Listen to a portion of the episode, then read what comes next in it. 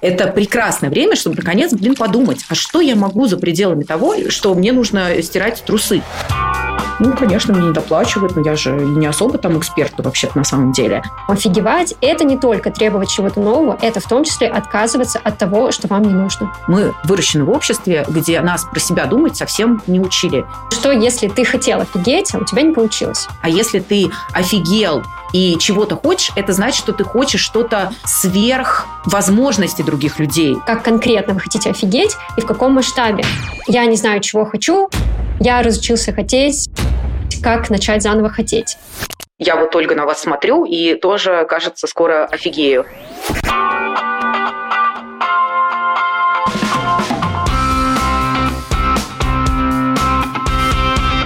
Друзья, всем привет! Это подкаст «На своем месте». Подкаст-коктейль с сильными нотками иронии, нижней нотой коучинга и раскрывающимся послевкусием карьерных свершений.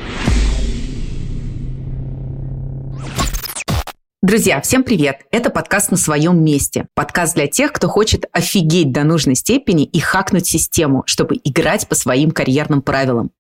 Меня зовут Ольга Лермонтова. Я карьерный стратег. И у меня за плечами 15 лет карьеры в пяти странах и топовых компаниях, таких как Google и Microsoft. А еще я основательница платформы развития профессионалов «Карьерум». Это платформа, где за последние 4 года более 11 тысяч человек научились работать по любви. А я Светлана Барон, карьерный коуч с большим опытом в поиске работы и поиске себя. Я говорю на 8 языках, жила в 10 странах, работала в международных компаниях по всему миру. Но главное, я помогла трем тысячам клиентов достижению достижении их карьерных целей.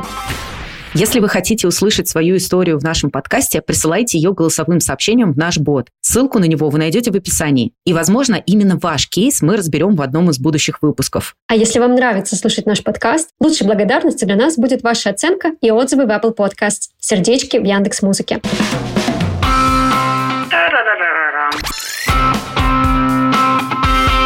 Пам-пам.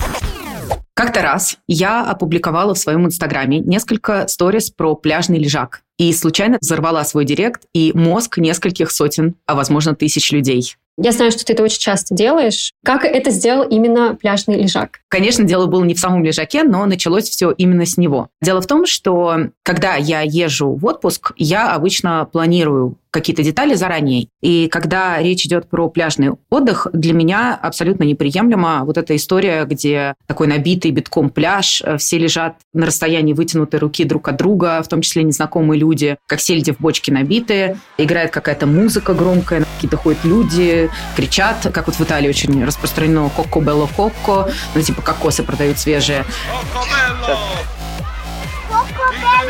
В общем, это для меня просто такой э, прокси ада моего личного. Поэтому, когда я езжу на пляжный отпуск, мне очень важно, чтобы было большое расстояние между лежаками. И в идеале мне нужно, чтобы я могла забронировать заранее лежак, на котором я буду лежать. И конкретно в той ситуации я ехала отдыхать в Грецию, и моя ассистентка занималась подборкой отелей, у которых можно заранее забронировать лежак на пляже. И вот мы нашли отель, и у меня была такая кабана, которая, ну, типа такой большой-большой лежак, а кровать под навесом. Он стоял сильно на отдалении от всего остального пляжа. Туда приносили водичку со льдом, фрукты в течение дня. И у аудитории взорвался мозг по поводу того, что вообще а так можно было.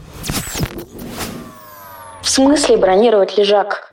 А что, так можно было? Ольга, о чем вы? Кстати, я здесь э, на уровне, наверное, аудитории, потому что у меня отдых обычно это еще одна серия Индианы Джонс, где я иду в раскопках какого-то места подходящего, где можно себя положить, и обязательно на пляже будет стоять этот мужчина. Вот есть же, который стоит посередине просто океана и принимает всю энергию солнца на себя.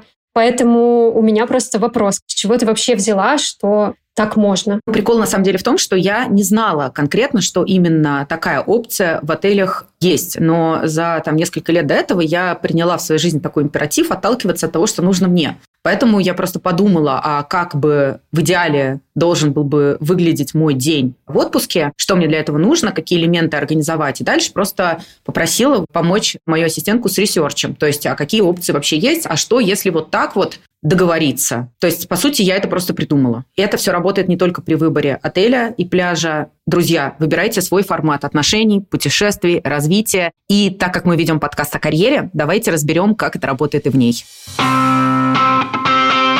Слушай, вообще со стороны кажется, особенно в твоем блоге, что тебе очень легко было стать офигевшей. И это касается пляжных лежаков и всего остального. Ты по характеру бойкая, громкая, смелая. Кому, если не мне, это знать? Ну, не все же такие. Кому-то, как мне кажется, может быть достаточно тяжело так смело проявляться.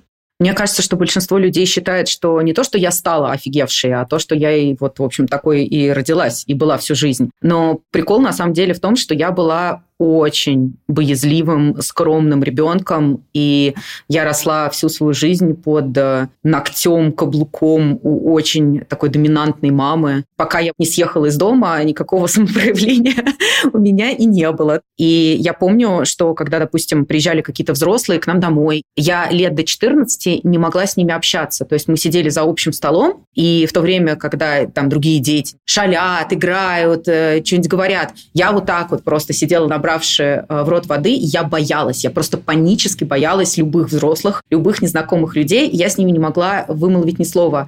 Поэтому я была скромным ребенком, который просто сторонился всех. И так был, наверное, классы до 10-11 школы. Оля, а расскажи тогда, как ты в итоге к этому пришла, как ты осуществила переход? Ну, пожалуй, из чего-то такого сознательного мне приходит в голову курс латыни на филфаке МГУ. Мы проходили какие-то пословицы и поговорки, и в какой-то момент нам дали список на то, чтобы его выучить, там была поговорка «Мементо море», «Помни о смерти». И я помню, она меня так поразила, то есть э, как-то вот в моем на тот момент 16-летнем мозге не возникала концепции того, что вообще-то жизнь конечна. Мне казалось, что все еще только впереди, и дальше будет только лучше, и все возможности меня только ожидают. И тут, вот, наверное, впервые в жизни меня разразило просто громом. Это идея, вот это осознание, что вообще-то жизнь конечна. И я помню, что я мяла внутри себя эту реальность э, несколько недель. И я в какой-то момент поняла, что вот если я сейчас не буду брать все возможности, там еще был, конечно же, Carpe Diem, то я ничего не успею, блин, в этой жизни сделать нормального, а ощущение, что я что-то должна сделать в этой жизни, оно как-то вот изнутри шло на уровне каких-то ценностей и уже тогда активно пробивалось. Тут я осознала, вот как бы в этот момент на курсе латыни, что типа все в моих руках, и все зависит от меня, для того, чтобы в этой жизни что-то значимое сделать, я должна себя выбирать, как-то быть смелее. А у тебя, Свет, есть такая история? Я на самом деле росла тем самым ребенком, которому только скажите, что нужно что-то рассказать. Концерт начинается. У меня не было такого жесткого контрастного перехода. Этот переход к своего рода офигеванию у меня был более плавным. То есть я не помню какого-то момента в своей жизни, когда я бы прям села и такая, а что, так можно было? Мне кажется, я в какой-то степени, может быть, еще до сих пор даже на темной стороне. Есть ситуации, где я прям довольна собой, я добиваюсь большего, я добиваюсь того, что я хочу. Есть ситуации, где мне это удается сильно меньше. И я в таких случаях точно не чувствую себя офигевшей. Это те самые ситуации, когда ты потом в душе еще две недели, а надо было вот так сказать, а я ему вот так, а он мне вот так. Но есть и кейсы, где я себе позволяла, наверное, офигеть. У нас 100-бальная система а, в Казахстане, и я тот самый студент, который... Вы мне поставили 98. Пожалуйста, потрудитесь объяснить, чем обосновано вот это отнятие двух баллов и почему у меня не максимальный результат. А в работе я очень часто поднималась и требовала лучших для себя условий, для себя и для своей команды, потому что я даже не чувствовала, что я офигела, потому что я считаю, что так должно быть. Это права человека, это права сотрудника. Мне очень часто за это прилетало. В моей любимой Японии, например, меня очень часто вызывали к руководству, потому что я задавала неудобные вопросы, а в Японии прямо есть термин. Вот есть как бы белый слон в комнате, все знают, что он там есть, но никто о нем не говорит. А есть один человек, который о нем что-то сказал, и вот для этого человека есть конкретный термин. И меня очень часто этим термином называли. То есть ты человек, который подсвечивает то, о чем все знают, но говорить не хотят, потому что это неудобная тема. И я думаю, что у меня такое офигевание, наверное, проявлялось именно в этих кейсах, где я даже не думаю, что я делаю что-то сверх того, что мне подобает, а иду бороться за справедливость. Мне кажется, ты сделала важное замечание по поводу Японии. Я вот как раз хотела сказать, что вообще-то офигевание – это не обязательно про поход по головам и не про расталкивание локтями. На самом деле офигеть – это не когда вы ломаете кого-то под себя. Офигеть – это смелее говорить «я хочу», я попробую сделать так, как мне хочется. Я сделаю так, как боялся раньше делать. Или что-то, чего не делали раньше окружающие меня люди. То есть это свободный выбор человека делать так, как он хочет, но при этом, естественно, оставаться там в каких-то социально приемлемых рамках этики, корректного отношения к другим людям и вообще понимания, что ты как бы не один на этой планете. Кстати, я помню, когда только началась эта история в блоге, и она определенно получила огромный отклик у аудитории, кто-то понял ее правильно и стал офигевать так, как нужно, опираясь на свои собственные желания, на те границы, которые у них были, которые захотелось расширить, чтобы получить новые возможности. Но были и кейсы, когда люди приходили, в особенности в карьеру, которые насмотрели сторис, неправильно все поняли, у меня были определенные кейсы, когда люди концепцию офигевания как раз поняли, что нужно идти, становиться вот этой Karen, can I talk to your manager, и просто со всеми ругаться. Друзья, это как раз не про то.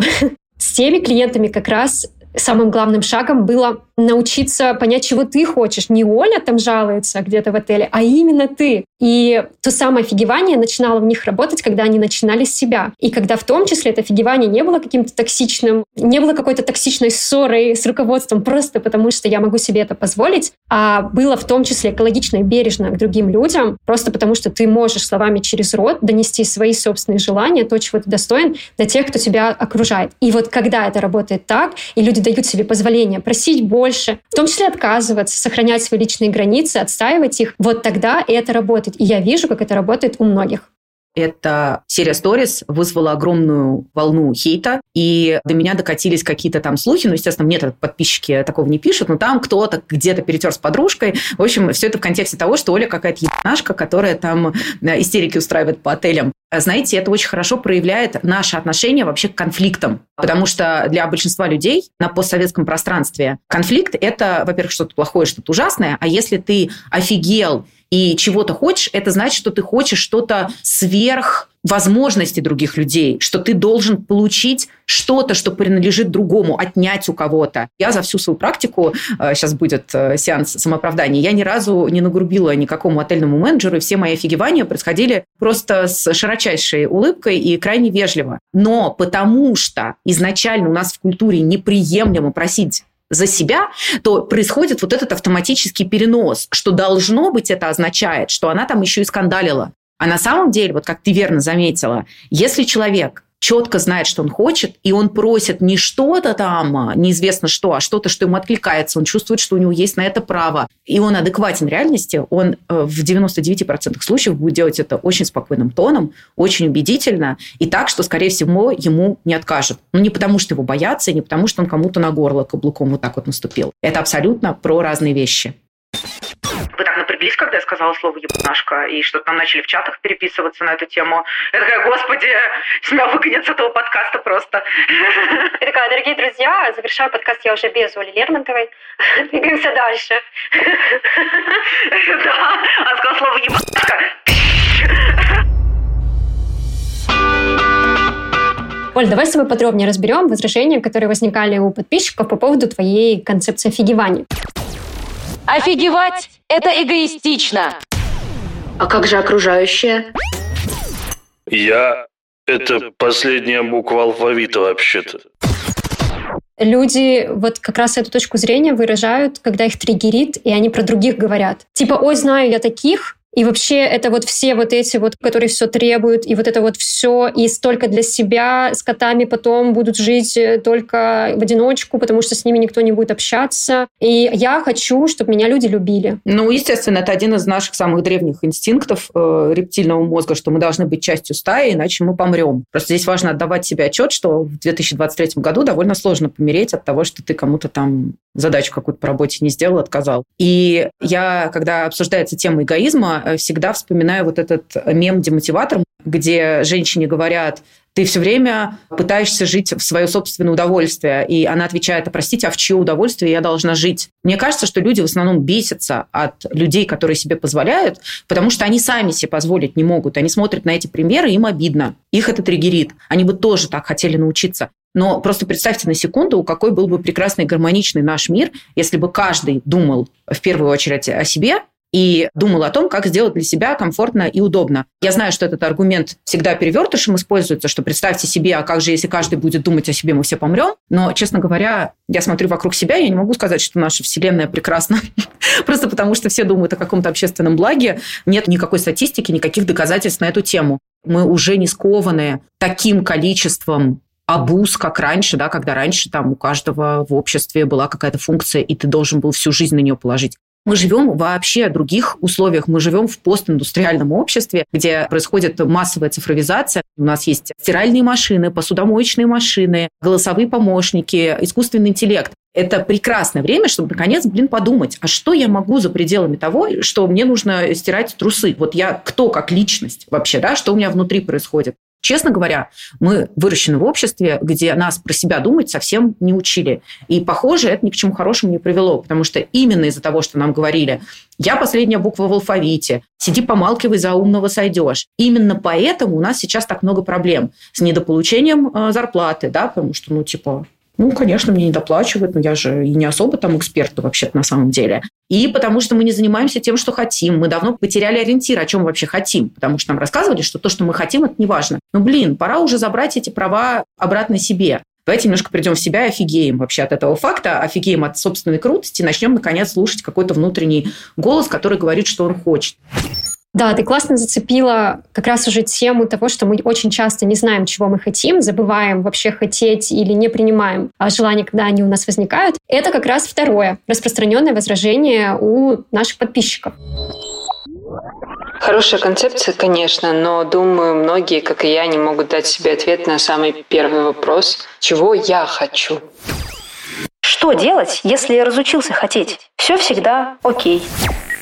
Я думаю, кстати, по поводу второго комментария, если у вас все всегда окей, то ну и прекрасно, если у вас все окей. Но если вас смущает, что у вас все всегда окей, тогда, возможно, что-то не окей. Потому что если вы действительно слышите свои желания, добиваетесь того, чего хотите, и вас это устраивает, прекрасно э, этот комментарий э, можно было не оставлять. Но если вы его оставили, вот как раз здесь я бы предложила копнуть. А чего бы вы хотели бы хотеть? Потому что, возможно, в такой э, многоэтажной хотелке как раз эти желания и появятся.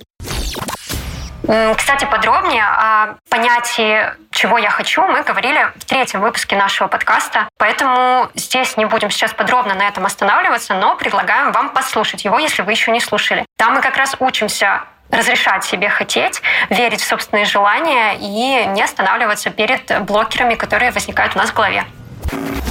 Извините, Оля, это к вам не относится, но, на мой взгляд, офигеванию могут помешать дети, созависимые родственники и так далее. То есть такой уровень можно себе позволить, только не имея ни тех, ни других. Ну вот у нас были кейсы, там девушка получила классный, невероятный там офер в Лондон, но она жила в Португалии, и миллион пришло комментариев, а это, конечно же, потому что она уже была в Европе. Ну, то есть полностью обнуляя все действия, все, что человек сделал, это типа, ну, конечно, можно легко офигеть, если. То есть вот это «если» очень часто блокером становится, а не каким-то развивающим моментом. Если закопаться в то, почему глубинно это происходит, то все становится на свои места. Потому что если вдруг окажется, что, не дай бог, этой девушке предложили позицию в Лондоне не потому, что она в Португалии, а потому что она совершила какие-то действия, чтобы этот офер получить, это что? Это значит, я могу совершить это действие? Это что, мне надо жопу оторвать? Не, как знаете, в этом риле лохотрон. Нужно было что-то, блин, делать со своей жизнью, но это очень страшно. Это представить и реально э, как бы признать, что да, я вот, вот год предпочел этого не, не делать. Сегодня самый лучший день оставшейся жизни для того, чтобы начать ползти в том направлении, которым хочется. Поэтому все эти отмазки я, например, очень хорошо по-человечески понимаю, но не согласна с тем, что они являются настоящими блокерами. Друзья, смотрите, это действительно важная тема. Мы не отрицаем, что бывают такие кейсы, когда наличие детей, семьи, зависимых родственников, близких, за которых вы несете свою ответственность, накладывают определенный отпечаток на то, каким временем, какими ресурсами вы располагаете. Но это ни в коем случае не значит, что вы должны запретить себе чего-то хотеть, должны запретить себе офигевать. Это значит, что да, у вас в жизни есть определенные вводные, на основе которых вы, анализируя свою реальность, принимаете решение, как конкретно вы хотите офигеть и в каком масштабе. Да, конечно, если вы хотите прямо сегодня сорваться, а детей не с кем оставить, возможно, это нереально. Но, может быть, для того, чтобы реализовать те конкретные ценности и желания, которые у вас есть, вам не нужно срываться сегодня и уезжать в другую страну. Может быть, есть э, шанс э, договориться с кем-то, кто вам поможет, и это реализовать. Не каким каким-то экстремальным способом, а тем способом, который будет соответствовать вашей конкретной реальности и тому, э, чем вы располагаете в данный момент. И да, это может быть что-то другое, реализуемое по-другому, но это возможно. Здесь очень важный пункт – это то, что в самом сообщении проскальзывает, что у человека внешний референс. То есть я должен офигеть, как там Оля или вот конкретно по тому кейсу, который был описан в посте. Давайте перестанем цепляться за какие-то внешние бенчмарки успеха и сверять свои ориентиры в первую очередь самими собой, а не пытаться клишированно мыслить. Вот он открыл свой блог и зарабатывает миллионы, вот мне это откликается, я сейчас офигею тоже буду. Может, вам не нужен блог, может, вам вообще свой бизнес не нужен. Ничего из этого вам не нужно, вы просто взяли чужую цель и пытаетесь натянуть сову на глобус. Это что такое?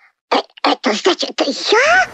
Поэтому так важно от себя отталкиваться. И, кстати, я призываю всех не обесценивать тот опыт, через который проходят другие люди. Если у них нет детей и зависимых родственников, это не значит, что у них нет других сложностей в жизни. И они, тем не менее, преодолевают эти сложности и тоже в рамках своих текущих психических, физических, денежных возможностей офигевают так, как это возможно. Еще одно возражение у нас есть в ключе того, что все успешные кейсы – это, конечно, хорошо, но что, если ты хотел офигеть, а у тебя не получилось? Вдохновляющий пост с успешными кейсами. Но возникает вопрос про неуспешные кейсы. Как справиться с фрустрацией, если ты охуела, попросила, а тебе отказали?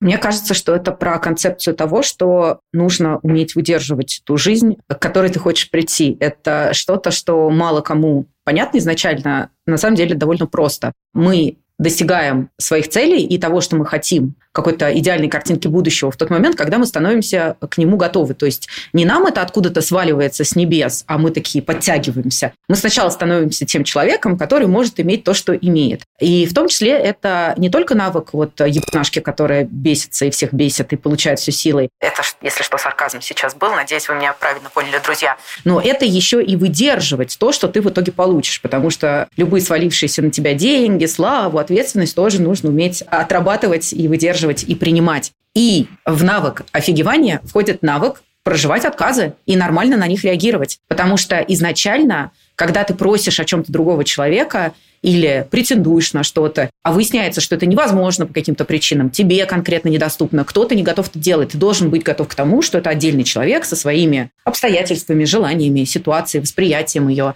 И да, он может отказать. Это вообще про концепцию здоровых границ. И страх отказа – это как раз обычно про проблемы с самооценкой, про проблемы с границами, когда нам кажется, что от того, что другой человек нам откажет, мы разрушимся. Вот это какая-то история, которую хорошо бы прорабатывать с психологом, с коучем, потому что вы будете сталкиваться с отказом. И вообще, если говорить про сверку с реальностью, один из моих любимых инструментов, друзья нам отказывают очень часто. Поэтому чем быстрее вы научитесь на это смотреть не как на признак собственной некачественности, а на то, что, ну, так сложились обстоятельства, на то есть свободная воля и агентность других людей, ну, значит, так, я пошел в другое место, тем быстрее вы будете двигаться по жизни к любой своей цели, не только карьерной.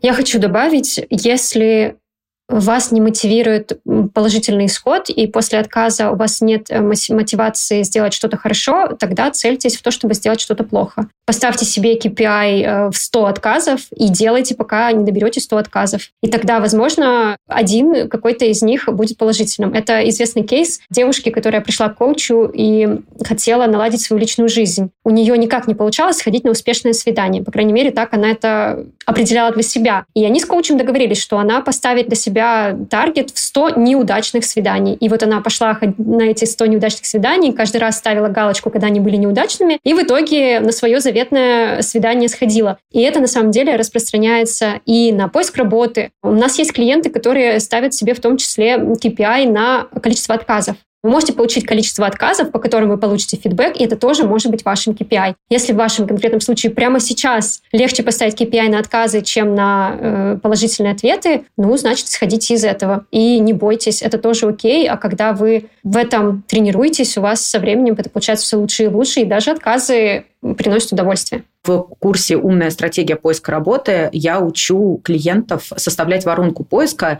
И когда вот ты понимаешь, у тебя, как у клиента, в голове щелкает, что это воронка, это значит, что будут какие-то отвалы на каждом этапе, да, то есть некий этап конверсии. Вот я подал 100 заявок, а мне ответило только 10 человек. Это нормально. То есть я уже морально заранее готов к тому, что 90% это будут отказы. Но это вот как научный какой-то инструмент такой в наших глазах, что все идет предсказуемо. Я доверяю этому процессу. Мне кажется, что так можно подходить не только к поиску работы, а вообще к любой ситуации, карьерной и нет. Но, кстати, не все люди просто отреагировали возражениями и своими установками на то, что нельзя офигевать. У многих из них это как раз получилось и принесло очень классные плоды, которые могут стать примером для других. Давай посмотрим те комментарии, которые как раз делятся такими историями. В 2020-м охуела и пришла в клуб к Ольге. После Realme, курсов по резюме и эмоциональному интеллекту охуела еще больше. Сменила работу, чтобы не только кайфовать от задач, но и удвоить заработок. Гибкий график, ДМС, место у окна и личный кондиционер. Короче, я больше не сижу на работе в куртке, иногда вообще в офис не прихожу. Офигеть до нужной степени – это просто цитата месяца и лучшая мотивация для вступления в клуб. Я не успел сделать это в прошлое окно, но даже информация из Инстаграма очень помогла мне организовать себе релокацию в Москву и сразу плюс 60% к зарплате. Я хочу к дальнейшей карьере подойти более системно и жду осени, чтобы сделать это с помощью клуба. Спасибо! Мне кажется, в первом кейсе очень классно можно зацепиться за то, что она сказала, что офигела и пришла в клуб. Действительно, это частая история. И на опыте с нашими клиентами очень многие из них в результате своего офигевания приходят в клуб. Они прямо об этом так и говорят. Но по факту они не то чтобы себе позволяют э, просто подписку в клуб, они позволяют уделить время себе, уделить время своей карьере, позволяют инвестировать в себя, позволяют себе захотеть что-то другое, захотеть каких-то изменений. И результатом вот этих всех желаний становится клуб. И в этом случае это как раз то самое офигевание, которое тебя приводит к прогрессу. Когда ты разрешаешь себе потратить определенные ресурсы и время на то, чтобы свою жизнь сделать лучше. Мне кажется, эти примеры очень классно иллюстрируют то, о чем мы с тобой, Свет, говорили до этого, что у каждого степень офигения будет своя. Вот просто вдумайтесь. Кто-то, когда читает эти посты мои или слушает наш подкаст, думает, это надо ногой открыть дверь э, в кабинет руководителя и попросить зарплату в миллион рублей в месяц. Где деньги, Лебовский? Или там, чтобы меня отправили в командировку в Штаты. А лучше сразу релокацию с компенсационным пакетом, ДМС и оплатой стоматолога. А люди, извините, мечтали в куртке в офисе не сидеть. Просто посмотрите, какой разрыв у разных людей относительно их разных ситуаций. Поэтому задача каждого понять, что в вашей ситуации будет настоящей смелостью, настоящим прорывом и идти туда, не опираясь на примеры успешного успеха в Инстаграме. Я тут, уходя летом в очередной отпуск, испытывала осуждение коллег и возмущение начальства. Проект, мол, в разгаре, а я в отпуск собралась. Ну, пусть сидят, я в этой конторе по глупости просрала два предыдущих лета, причем не только отпуск не взяла, еще и сверхурочно и по выходным работала. Зачем? Непонятно. Мне от этого ничего не добавилось. Еще любила больная, с температурой, из дома поработать. Тоже, наконец, дошло, что это какая-то хрень дикая. Мне не очень нравится слово, которым вы это обозначаете. Есть в нем негатив и хайп, но суть поддерживаю. Надо быть здоровым эгоистом, сначала маску себе, потом ребенку. Осталось э, понять, что для тебя кислород. Может, это график работы, может, Отель как у вас. Свет, признавайся, это ты писала. Я не два лета просрала, а четыре. Я две недели назад вышел на свою работу после пяти лет декрета. А вас читаю где-то год. Изменения сильные. Например, вчера в разговоре с заказчиком, который уговаривал меня снизить цену на мою работу и успеть в короткий срок с выходными рабочими, я вообще спокойна была. Озвучила свою цену с учетом выходных, сказала, что по ночам я не работаю, и что эта работа может быть сделана к тому дню, что я говорю, а не как она хочет. И если ее не устраивает, нас, архитекторов, много. Она просто очень поздно обратилась. И, в принципе, она найдет за свою цену и срок заказчика. Студенты точно все сделают. Но мне этого не надо. А раньше я бы кинулась делать. Потом ходила бы злая, не выспавшаяся. Все бы успела, но нет, больше так не хочу. Я думаю, что этот кейс очень иллюстративно показывает, что офигевать — это не всегда требовать чего-то дополнительного для себя. Это в том числе и отказываться от чего-то, что вам не нужно, от чего-то, что принесет вам меньше а, пользы, чем страданий. В данном случае это проект, который в нужный срок при тех ресурсах, которые вы хотите на него затратить, реализовать нельзя. Да, вы, возможно, потеряете деньги, возможно, этот заказчик действительно найдет студента и к вам никогда не вернется, но то, что вы сохраните благодаря этому отказу ваше здоровье, ваше самочувствие, это в конкретном случае может быть гораздо более ценно. Поэтому офигевать — это не только требовать чего-то нового, это в том числе отказываться от того, что вам не нужно. На самом деле, когда мы отказываемся от возможностей, мы таким образом Сейчас будет такая эзотерическая ставка. Посылаем э, сигнал другим людям, скрытый или явный, о том, э, чего мы заслуживаем и на какой уровень мы можем претендовать. Если вы опросите в своем круге э, знакомых успешных профессионалов, то каждый, каждый абсолютно, я это гарантирую на 100%, найдет у себя в биографии историю, когда он начал отказываться от более дешевых заказов, от неподходящих условий, когда он расчистил в своей жизни и карьере пространство для себя, и в это пространство... Опять эзотерическая ставочка. Смогли прийти заказчики другого уровня, коллеги другого уровня. Если ты сидишь э, в какой-то, извини меня, жопе и соглашаешься на плохие условия, на вот это вот постоянное какое-то наступание на себя, то и заказчики у тебя такие будут, и коллеги у тебя такие будут, и э, работодатели будут понимать, что вот так с тобой можно. Люди считывают с нас, чего мы заслуживаем, чего мы сами думаем, что мы заслуживаем. Любой новый уровень начинается с того, что вы расчищаете в своей жизни под него место и пространство и начинаете отказываться от того, что вам не подходит. Краткая эзотерическая поправка. Сигнал мы отправляем во Вселенную. Ольга, спасибо. Это очень повышает уровень нормы, когда знаешь, что так можно было. На сегодня я набралась достаточного уровня офигевания для работы и попросилась на должность с повышением, хотя у меня нет готового опыта, в отличие от внешних кандидатов. И я очень довольна, что не промолчала в очередной раз, даже если из этого ничего не выйдет. Хочу еще и для личной нерабочей жизни так офигеть. Кажется, очень классно, что в этой ситуации наша подписчица, несмотря на преграды, несмотря на то, что не хватает, может быть, опыта, все равно набралась э, храбрости и подалась на повышение. И да, возможно, это не увенчается успехом, и, возможно, ей откажут. Но это классный, во-первых, шаг к себе, потому что вы в самой себе доказываете, что вы достойны чего-то большего. Это классно, терапевтически влияет на вашу собственную самооценку. Вы разрешаете себе хотеть большего, и в будущем вам это обязательно пригодится. А если говорить в контексте конкретной ситуации карьерной, это в том числе может помочь вам в будущем. Да, возможно, прямо сейчас у вас не получится это повышение получить, но кто знает, на будущее то желание, которое вы проявили, может в том числе стать мотивацией для вашего руководства, для того, чтобы вас развивать, а это может открыть новые дополнительные возможности.